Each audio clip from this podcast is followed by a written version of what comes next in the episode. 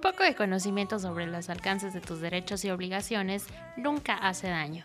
Aquí te explicamos todo lo que necesitas saber acerca de diversas situaciones en las que quizás tú te puedas encontrar. Yo soy Rosalba Díaz. Yo soy Angélica Trejo y esto es Abogadas, Cambiando, vidas.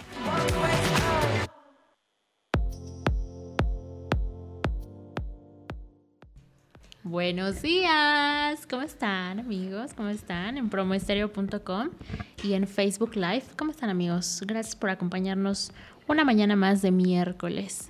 Hola Rosalba. Hola, muy buenos días Angie. Buenos días Marquitos.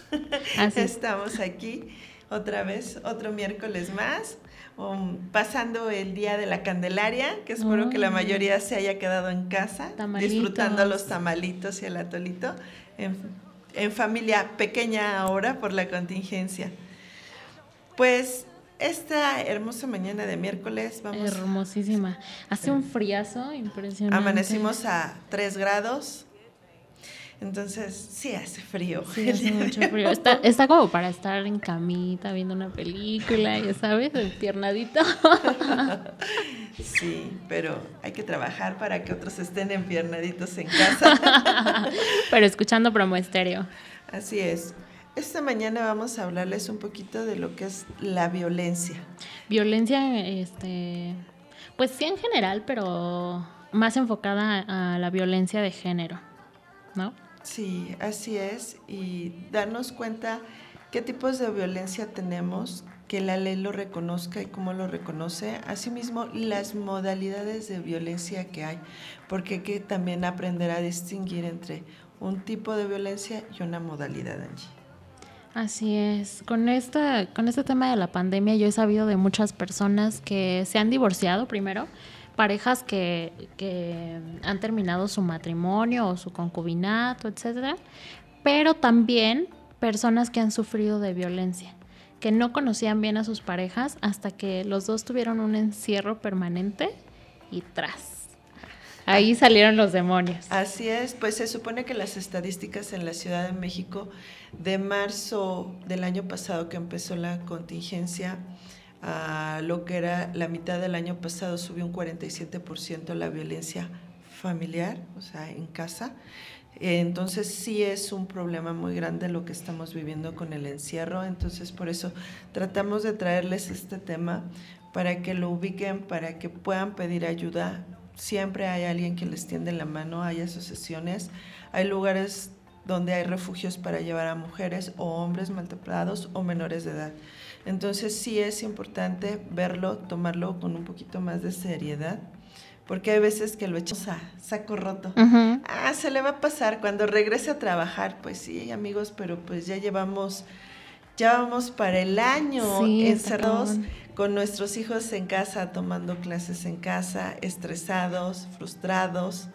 Em, los maridos que estaban acostumbrados a salir a las 5 o 6 de la mañana y regresar 10, 11 de la noche, bueno ya no soportan a la esposa, a, los hijos. Exacto. Y la esposa que también está en casa y está impuesta a hacer sus cosas para arriba, para abajo, voy, vengo, hago mil cosas, ahora no puedo hacer porque el marido, oye, ¿a qué horas vamos a desayunar? Oye, ya tengo hambre, o sea, todavía no es la hora de la comida, pero ya tiene hambre. Oye, ¿por qué no has lavado esto? Oye, ¿por qué esto está tirado? ¿no? Y pues no están tan bien impuestos y es ahí donde empiezan los problemas y empieza la violencia, ¿no? Así es, pero no solamente en parejas, o sea, en familias como tal.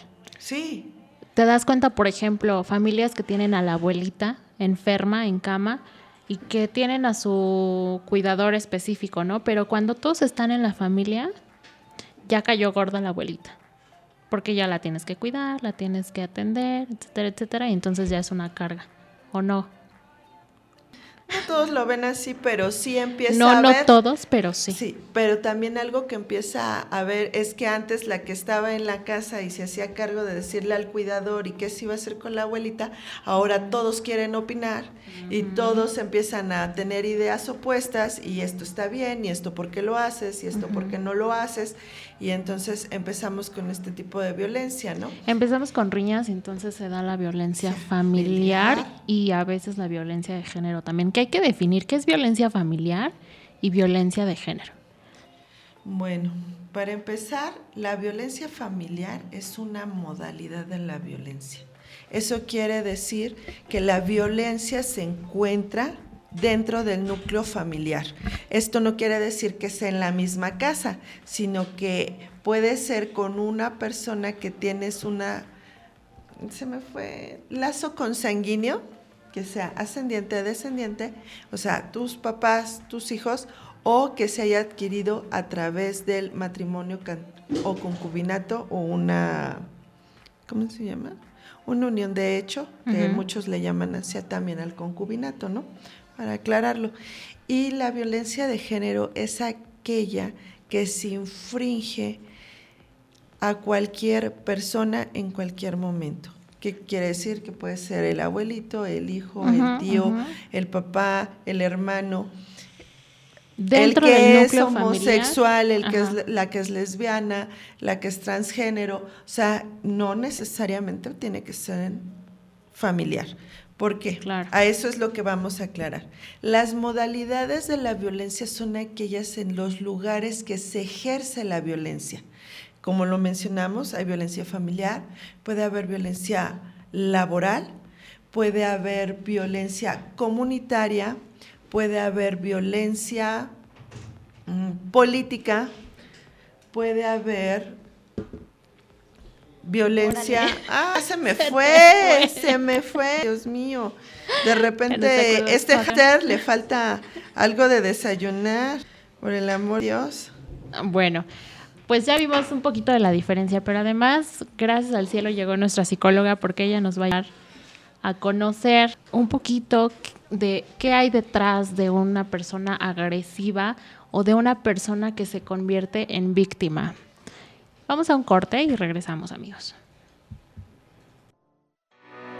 Esto es Abogadas Cambiando Vidas. Síguenos escuchando. ¿Estás buscando empleo en medio de esta pandemia? ¿Hablas bien si te gusta tener contacto con gente? ¿Quieres algo estable y con oportunidad de crecimiento? Hmm. En Telat queremos que formes parte de nuestra gran familia. Tenemos vacantes disponibles para agentes bilingües en atención al cliente y asesor telefónico. Campañas en español para cobranza, encuestas políticas y mucho más. Telat cuenta con flexibilidad de horarios y nuevas instalaciones con todas las medidas sanitarias implementadas para asegurar tu bienestar y salud en todo momento cuando estés trabajando. Ponte en contacto con nosotros y te daremos toda la información necesaria para que puedas formar parte de nuestra gran familia. Llámanos al 55 309 85700. Sé la nueva voz de Telat. Hmm.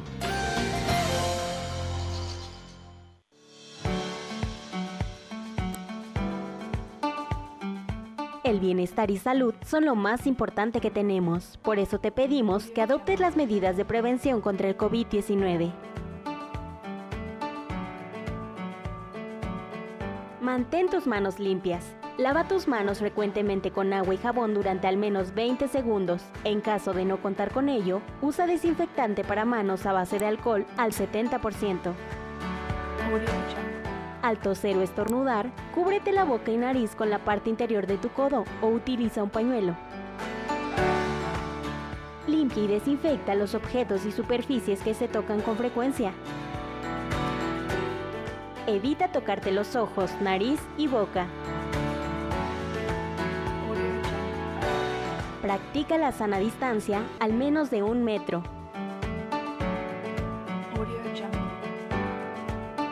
Promo Estéreo, promoviendo el cuidado de tu salud y la prevención contra el COVID-19.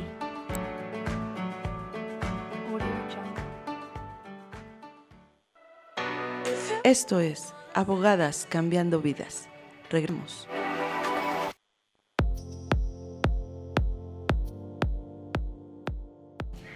Pues estamos de regreso a este tema tan interesante, tan importante y a la vez tan delicado. Vamos a verlo desde una perspectiva eh, psicológica. Te agradezco mucho, Anas, por estar aquí con nosotras. Gran amiga, gran mamá, gran mujer, hermosa. Gracias. La verdad es que al contrario, les agradezco mucho que me hayan invitado, sobre todo a este proyecto que sin duda, sin duda va a ser un excelente y es un excelente proyecto. Ay, hermoso. Qué bonita. Cuéntanos un poco de tu experiencia, ¿qué has hecho? Eh, pues en cuestión de experiencia, mi currículum es, eh, pues mi trabajo es principalmente con jóvenes de entre 12 y 29 años de edad, adultos. Eh, he dado terapia durante todo este periodo y pues he hecho proyectos en el Instituto de la Juventud, en donde se da atención psicológica, incluso este, actualmente todavía se da la atención psicológica y pues bueno particular, pues igual seguimos en, la lucha de la salud mental. Ay, qué bueno. ¿Has tratado con personas que han sufrido violencia, que han sido víctimas? Sí, claro, por supuesto. Hay diferentes tipos de violencia. Entonces, este, como que lo que más predomina en las actividades que tengo es la violencia entre pareja, por ejemplo, la violencia familiar. Entonces, sí, sí, definitivamente con muchas personas que han sufrido violencia, sí me ha tocado atenderlas. Okay. Bueno, eso es bueno. sí, sí, Bueno, eso es bueno, bueno. bueno, estábamos un poquito antes de que Nas llegara, estábamos hablando un poco de las modalidades de la violencia. Entonces me quedé de que había violencia familiar, como Nas nos ha indicado que también ha trabajado.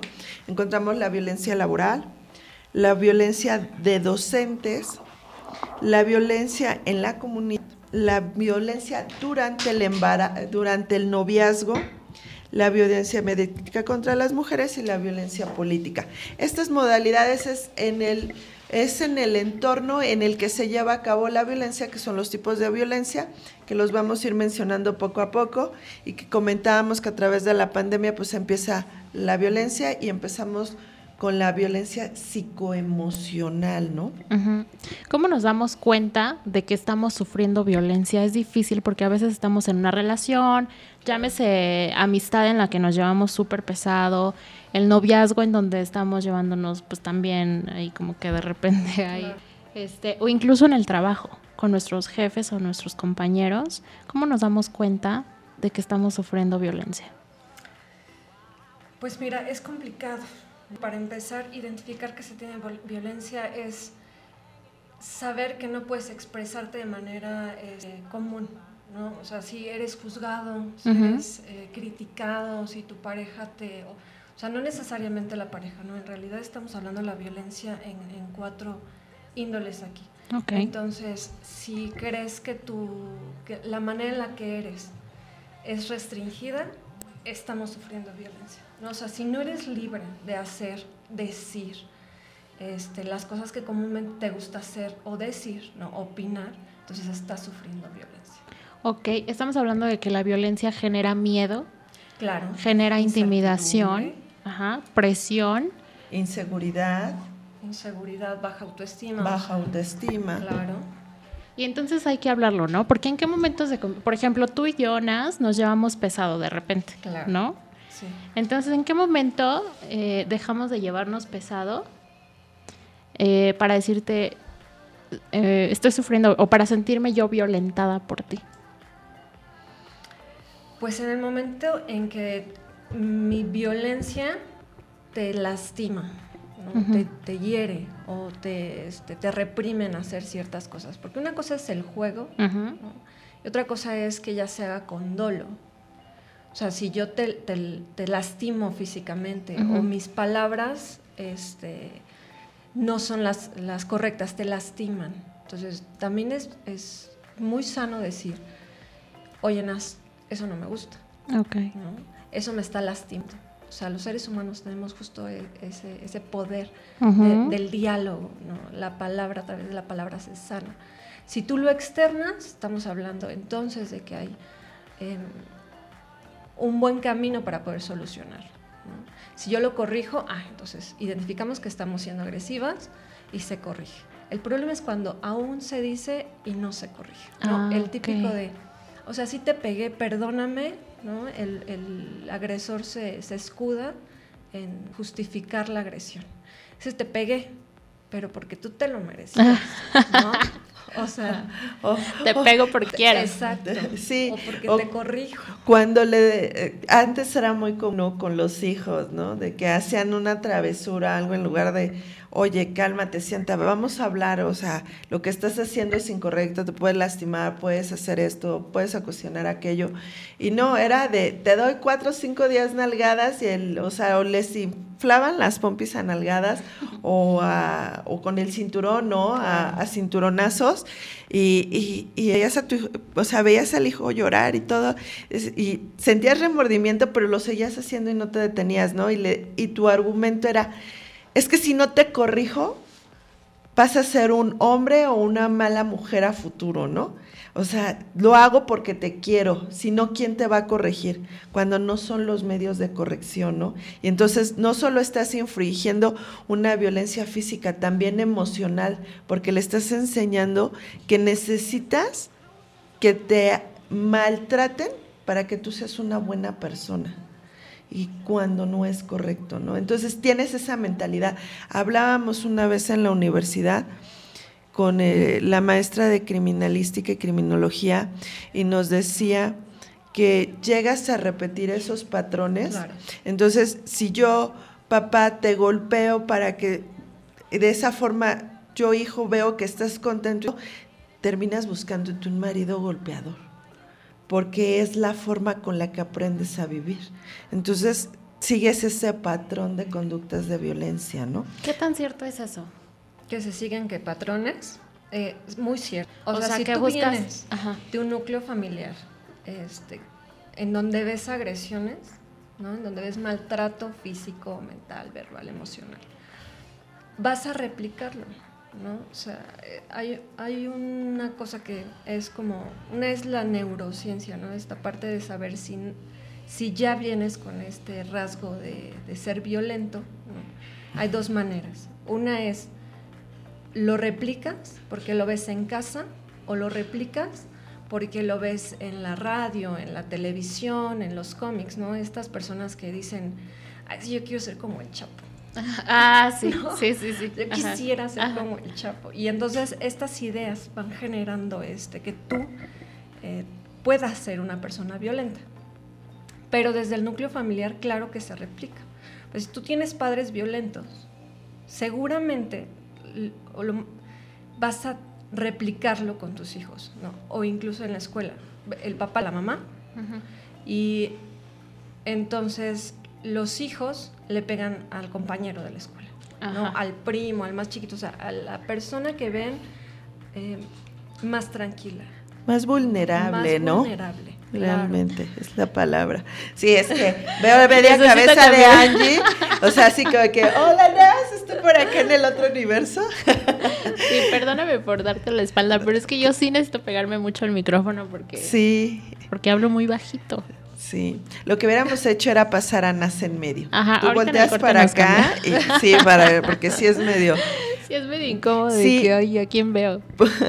Pero regresamos y retomamos. O sea, cuando vas a infringir violencia comúnmente es contra personas que son vulnerables. Sí, que son vulnerables definitivamente porque pues el agresor no se va, o sea, también sabe, no está consciente. Pero es que aquí, este, si estamos viviendo en un núcleo familiar donde se ejerce violencia, hay de dos, ¿no? O aprendes a ser el agresor o aprendes a ser la víctima. ¿O no? Eh, sí, ah, puedes eh, llevar a cabo en tu vida adulta ambas, o sea, tú decides, eso es cierto, pero también depende mucho de la crianza. O sea, tú puedes vivir con padres que sean agresivos, o sea, generalmente siempre hay solo es el agresor, la víctima y los espectadores, ¿no? o sea, en eso se divide. Entonces, si tú eres la víctima, seguramente querrás, si tienes, en el caso de tener hijos, eh, querrás que tus hijos no sean, no sean así, no sean agresivos con el paso del tiempo. Hablábamos de la crianza, ¿no? De esta parte en donde antes se corregía con golpes, ahora se trata de, criar a los hijos con amor, ¿no? Esta nueva etapa de, decir, no le pegues a tus hijos, pero es que olvidamos que hay límites estos límites nos van a permitir no crear hijos violentos. En este no crear hijos violentos, ah, bueno, yo tengo un hijo, estoy siendo a lo mejor este es como una doble moral, ¿no? Porque no quiero que mis hijos sean agresivos, pero sigo viviendo en, el núcleo donde yo, yo estoy siendo agredida o agredido. Porque no es exclusivo de hombres o mujeres. ¿no? O sea, hablamos de, adultos mayores, de niños. Claro. Esta parte en donde justo platicábamos hace inicio de este proyecto, que no es una exclusividad, ¿no? La, violencia no es una exclusividad. Entonces, sí definitivamente se puede corregir en, el caso de los niños. Entonces, el autocontrol, ¿no? El saber de, eh, tú estás enojada, ¿no? Enojado, si tienes tristeza, estás, eh, no sé, fúrica, puedes externarlo a través de la palabra. Y eso entonces ayuda a, y no de los golpes. Exacto, entonces evitas que en la vida adulta justo se crezca con esta interpretación de que golpear es un acto de corrección primordial para el ser humano. O sea, no es así. Sí se puede corregir desde la infancia, ¿no? Pese a que se tenga antes, alguno de los padres sea violento. Ah, ok, pero es que normalizamos, o más bien vemos como única violencia los golpes. Pero hay más tipos de violencia, como decías tú, Rosalba, al principio. claro, pero voy a retomar algo que dijo muy importante Nas y que me vino ahorita a la cabeza, que dices, es que no hay de todos y que a veces no ponemos límites a los hijos, porque ahora se está viendo que los hijos ejercen violencia en contra de los padres, aunque son menores de edad con la doble moral, con esta idea de la crianza a través del amor. Eh, no me acuerdo el autor que saca este psicólogo, que saca esta idea de crear todo con el amor, pero te doy todo a manos llenas sin ponerte límites. Entonces ahí es donde el hijo empieza a ejercer violencia contra el padre. Ah, pues es que si tú no me das o me compras, por decirte, está de moda el PlayStation 5, compras la consola de PlayStation 5, entonces yo no voy a hacer la tarea, yo voy a hacer berrinche, yo voy a hacer esto. Entonces, de alguna forma, no es que no debes de tratas de mediar, terminas comprando la consola y de todas maneras es un tipo de violencia lo que están ejerciendo en contra tuya como padre, ¿no? Y sí, a lo que voy es que no solamente existe un tipo de violencia como son los golpes o la psicoemocional, que es las que estamos manejando, existe la económica, en la cual comúnmente se ve más en las mujeres o en los adultos mayores que ya no tienen una forma de ingresos, en la que te dicen, ¿sabes qué?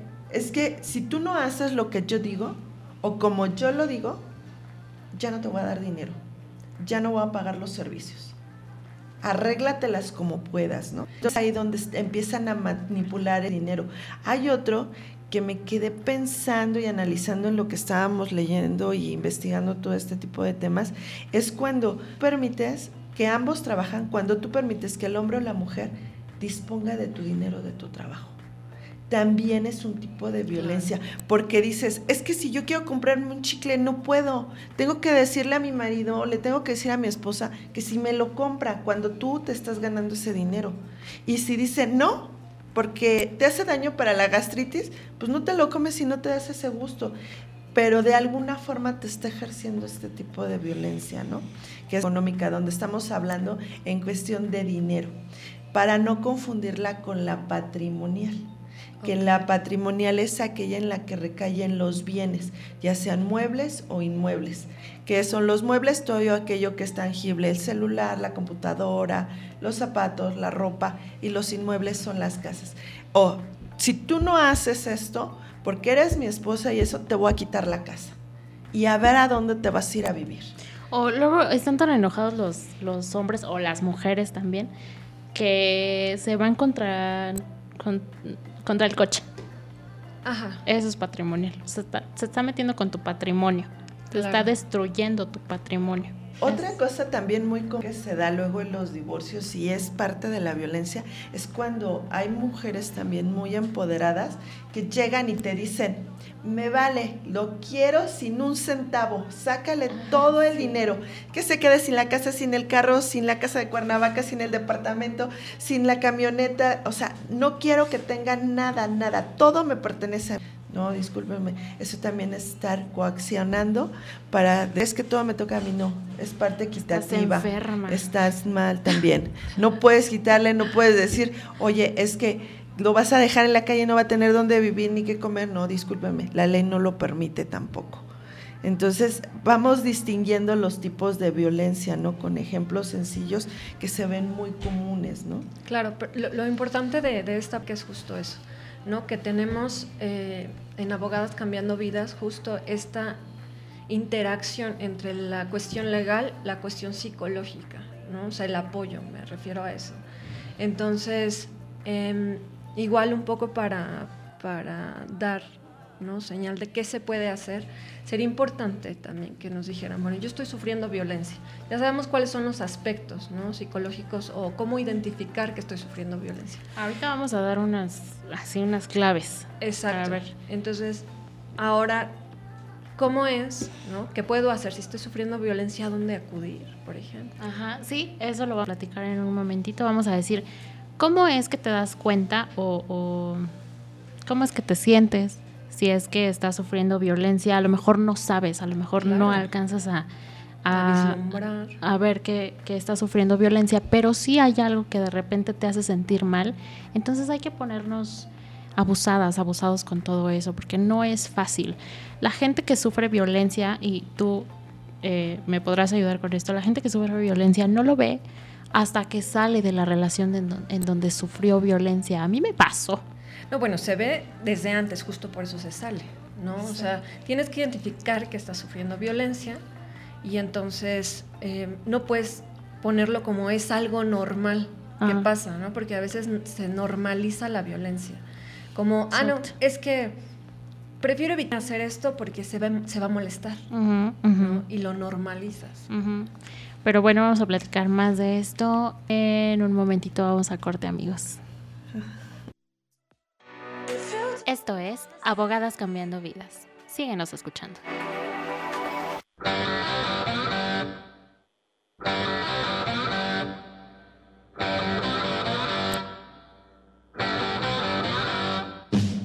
En todos lados y a toda hora, promoestereo.com siempre para ti. En la oficina, en el tráfico, en el baño, en tu habitación, en la habitación de alguien más, en la escuela, en un bar, en un puente, en tu coche, en mi coche, en el metro, en el cine.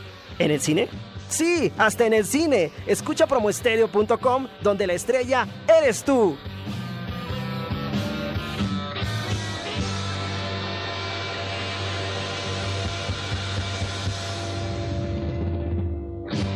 Promoestereo, donde la estrella eres tú.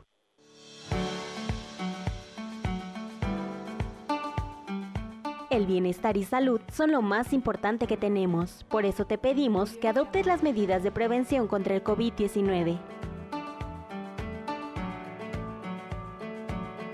Mantén tus manos limpias. Lava tus manos frecuentemente con agua y jabón durante al menos 20 segundos. En caso de no contar con ello, usa desinfectante para manos a base de alcohol al 70%.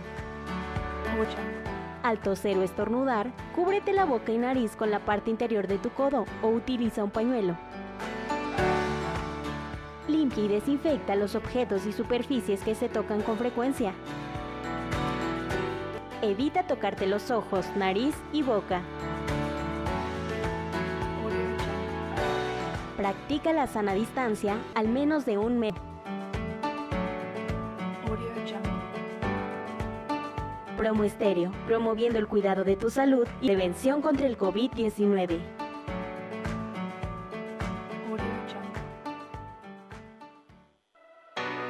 Esto es Abogadas Cambiando Vidas. Regresamos.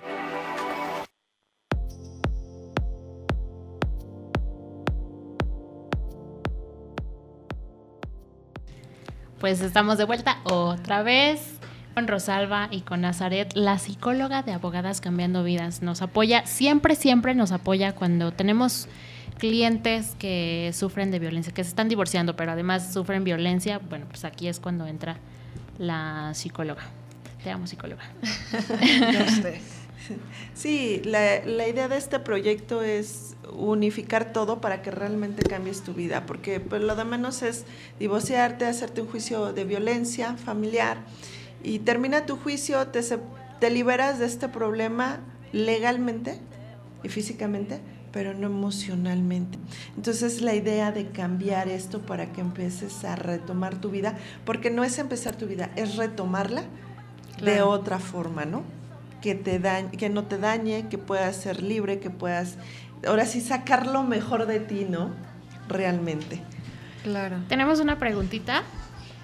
¿Cómo pueden apoyar abogadas cambiando vidas a las personas que viven violencia en la familia o trabajo? Justo acabamos de mencionar. O sea, si tú te acercas, no solamente tenemos a la psicóloga, trabajamos también con asociaciones que pueden ayudarnos a resolver en caso de, que no haya recursos suficientes, estas asociaciones entran para ayudar a las personas que sufren de violencia. Atendemos psicológicamente y legalmente. Sí, que es la mejor forma de, atender la violencia, ¿no? Ambas, o sea, saber que se puede tener el apoyo eh, legal, pero también el psicológico, por cualquier cosa. Les voy a dar un ejemplo. Comúnmente la mayoría de la gente quiere divorciarse. Antes el Código Civil para la Ciudad de México y para el Estado de México tenía una cosa que se llamaban causales de divorcio. Entre ellas entraba la violencia física, la violencia emocional, la infidelidad. Entonces casi todo va relacionado o va de la mano con, los con la psicología. Entonces tú dices, es que mi marido ya no lo aguanto, este, llega tarde, llega borracho, sé que tiene mujeres, me insulta, si le reclamo algo, hemos llegado a los golpes, minimiza a mis hijos, los humilla. Entonces ya ahí la violencia se va generalizando, no solo para la mujer, ya me influyen los hijos. Llegan mis papás y se pelea con ellos, eh, mi suegra me agrede, yo la agredo. Entonces me voy a divorciar y se va a acabar. Entonces tienen esa idea de que me divorcio, llevan un proceso de divorcio. No, no todos los divorcios son sencillos son varios tipos de divorcio, pero comúnmente el que tiene una, una causal o un, motivo por el cual y solamente una persona lo ejerce, este derecho, comúnmente son procesos muy largos y es ahí donde entra la psicología. ¿Por qué? Porque creen que nada más divorciándome, ya me arregló el abogado, ya solucioné mi vida y no es cierto. Ahí es donde entra. Hay un proceso de sanamiento. Exactamente. hay un proceso en el que hay que justo sanar, aceptar que este, se ha perdido a una persona porque pese a que se está sufriendo violencia hay un duelo, ¿no? Y este duelo habrá que, este, pues, tener estas etapas de duelo para poder eh, sanar como persona, sanar mentalmente. Entonces es súper importante. Y hay veces que si no puedes hacerlo de manera personal, cuando entre el psicólogo, para ayudarte a hacer esto. ¿Por qué? Porque si no vas a cometer el mismo error. Vuelves a buscar pareja y vuelves a caer en lo mismo, vuelves a entrar en el mismo círculo y eso se convierte como una espiral, ¿no? Un círculo en un patrón, uno sobre otro y no puedes terminar ni romper esos patrones, ¿no? Ahora, Nas, ¿la violencia es un acto consciente siempre para el agresor? Sabemos que legalmente, eh, supongo que los agresores no saben el alcance que tiene, por ejemplo, que te que revise tu celular, por ejemplo. Legalmente no tienen ni idea de que, de que hay una sanción, pero psicológicamente, ¿estarán conscientes los agresores de que son violentos? Sí, por supuesto. O sea, un agresor está consciente de que está siendo agresivo, ¿no? O sea, el agresor no siente culpa al causar ciertos actos. Definitivamente está consciente. O sea, eso de que te pego ahorita, pero te pido perdón más tarde. Sí, ocultas. ¿No? Ocultas esta agresión y aparte el agresor siente que minimiza el castigo que pueda tener al respecto. ¿no? Ah, Porque bueno, no esperan el castigo, eso es obvio, pero sí eh, intentan minimizar el que, el que fue, el que fueron agresivos. ¿no? Ante la otra persona es, sí, perdóname, no lo vuelvo a hacer, pero ese no lo vuelvo a hacer no existe.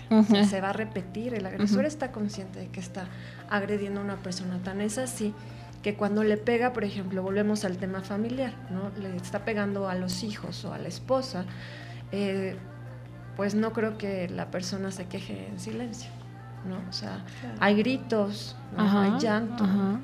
entonces el agresor está consciente de eso, sin embargo, pues no está interesado en ese momento en pensar, ah, nos van a escuchar, ¿no? Ya después sí viene un contexto de, que pues a lo mejor la mujer eh, el, agredido eh, pues se tapa, ¿no? Este, si, tiene físicamente esas agresiones, pero definitivamente el agresor está consciente, ¿no? Hay personas que matan y que dicen, sí, yo lo maté.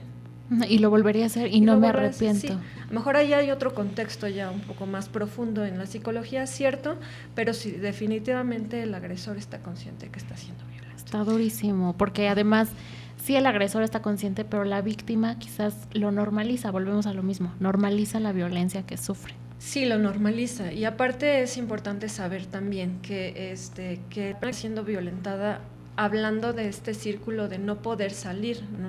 Eh, pues no es que no se pueda, es que no se está consciente que se está siendo agredido. Entonces eso también es importante. Lo hablábamos al principio y lo preguntaban, pero creo que agregando a eso, la persona que está siendo violentada cree que pierde más si se sale de esta violencia a lo que ganaría si lo hace. ¿Sí me explico? Porque la persona que está siendo agredida cree, en el caso de las familias, es más fácil decir, no, es que si yo me separo, voy a perder más de lo que gano si lo hago. A lo mejor por los bienes, como decíamos. En el caso de los hijos, es justificar el hecho después, es que es mi papá, o es que es mi mamá, ¿no? Y pierdo más porque pues aquí tengo techo, comida. O sea, es un, es un cúmulo de situaciones que te hacen creer que pierdes más si te sales de esta violencia a que si te quedas. Entonces, por eso es difícil, hablábamos de identificar que se está sufriendo violencia y después entonces empezar a encaminar eh, que se puede salir de ella.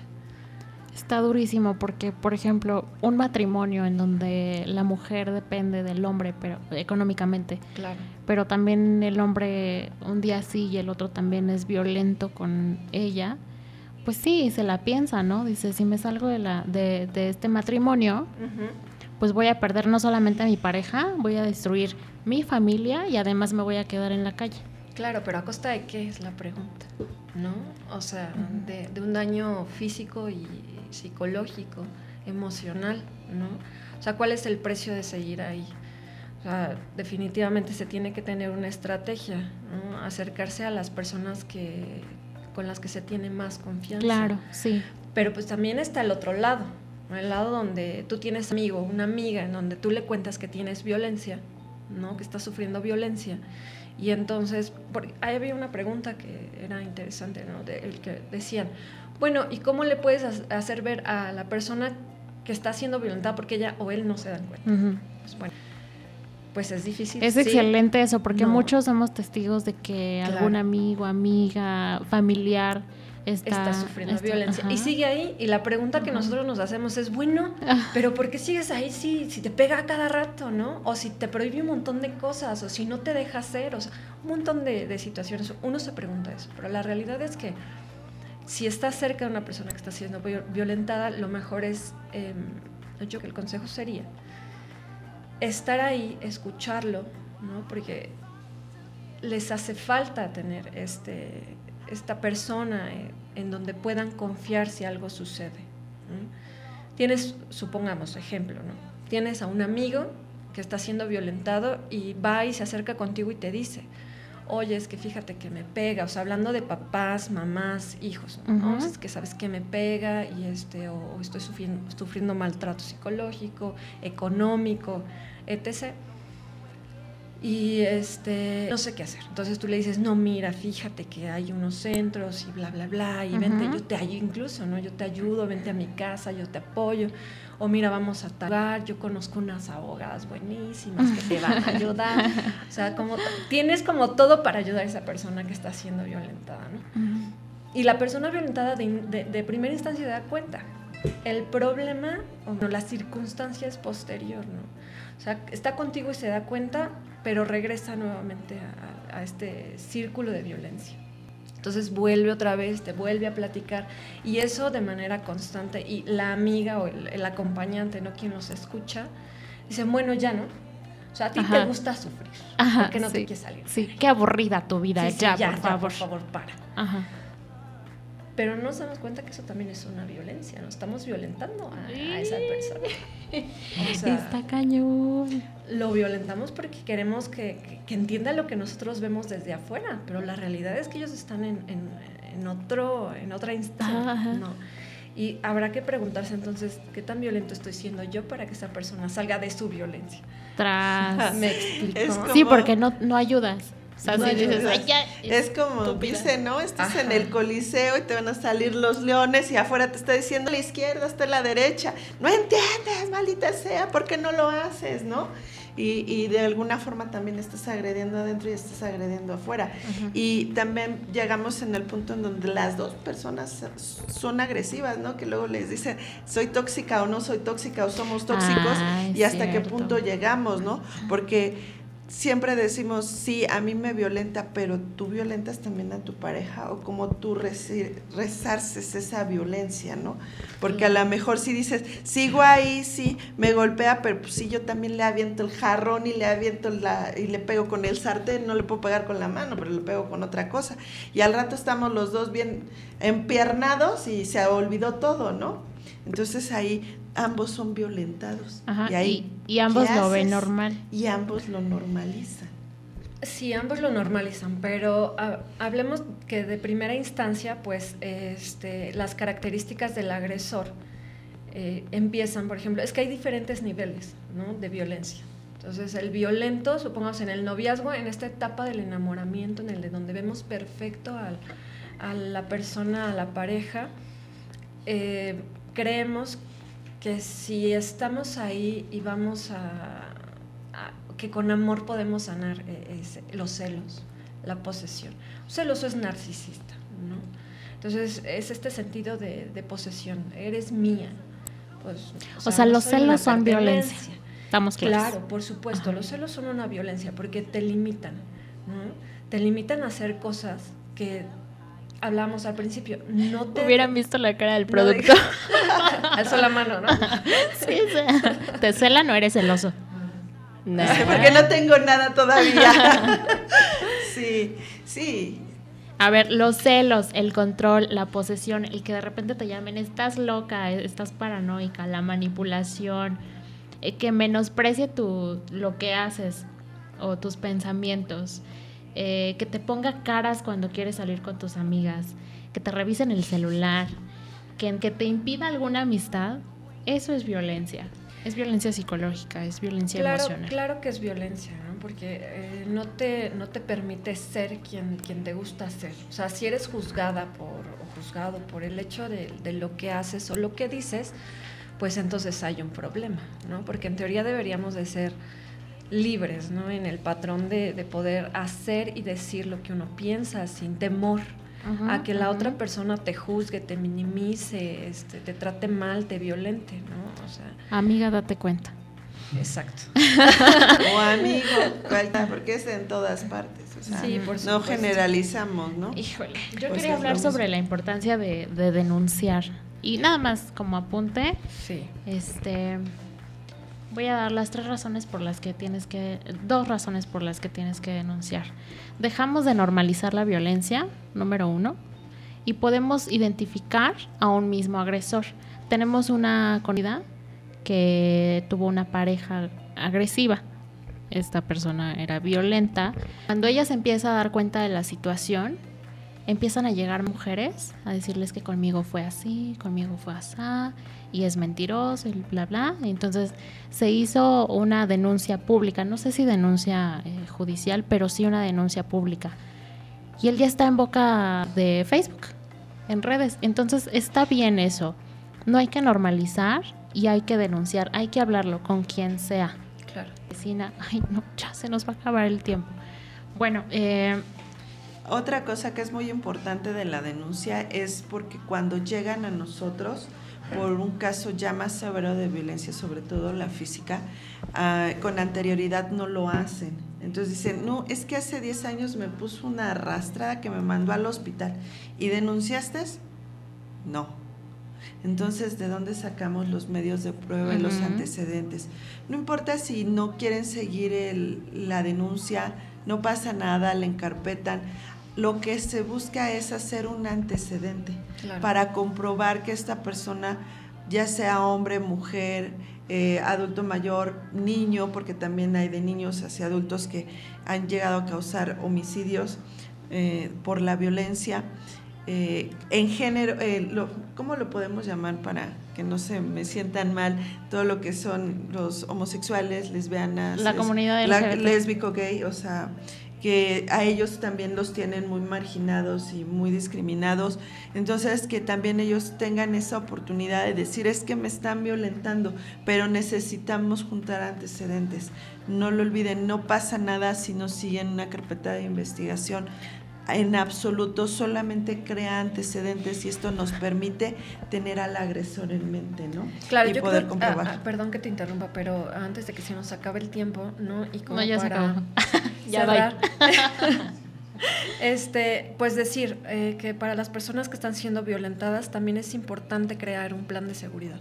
¿No? Esta parte en donde si ya se está consciente, eh, identifican que están sufriendo agresión y de verdad están eh, dispuestas a salir de esta situación, hay que buscar centros eh, integrales, ¿no? donde te den el apoyo psicológico, el apoyo legal, ¿no? En el caso de no tener la posibilidad de, estar con alguien o de acudir con alguien, la cuestión lugar de estancia, hay varios centros de apoyo que definitivamente están para, para eso.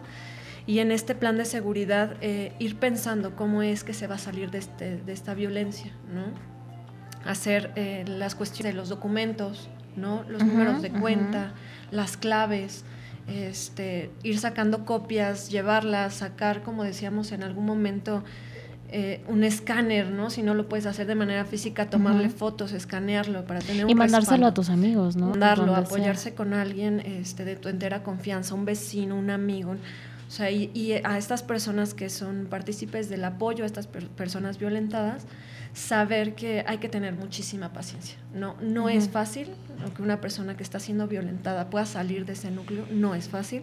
Uno de afuera lo entiende, pero ellos que están adentro no. ¿no? Repito, ellos creen que se pierde más al dejarlo que al salir de eso. Claro. Entonces es súper, súper importante que se esté consciente tanto el que está siendo eh, agredido como el que lo está apoyando. Ujú. Pues yo creo que vamos a, a tener que volver a vernos para, para seguir platicando de esto, porque Sí, porque es un Sí, tema súper Sí, importante. súper importante, porque además tenemos que aterrizarlo ya el legal, cómo se hace la denuncia, con quién puedes acudir, etcétera. Pero bueno, amigos, si ustedes sufren o conocen de alguna persona que sufran de violencia, eh, pues ayuden con estos consejos de la psicóloga. Y si quieren nuestro apoyo, estamos al 5568693251. Y pues nada, se nos acabó el tiempo. Así es, y no se olviden de mandarnos preguntas, como se con nosotros a través de redes sociales. También la psicóloga se encuentra en la plataforma de Abogadas Cambiando Vidas y pues con esta situación hay una forma de apoyarlos y no necesita ser presencial, por medio de Zoom podemos Claro, empezar, pero dense la oportunidad de salir de este círculo. Nos vemos hasta la Gracias por próxima. estar Gracias aquí, Nas. por todo, Nas, por acompañarnos queremos. y te No, queremos mucho. Gracias. Cuídense. Hasta la próxima. Bye. Bye.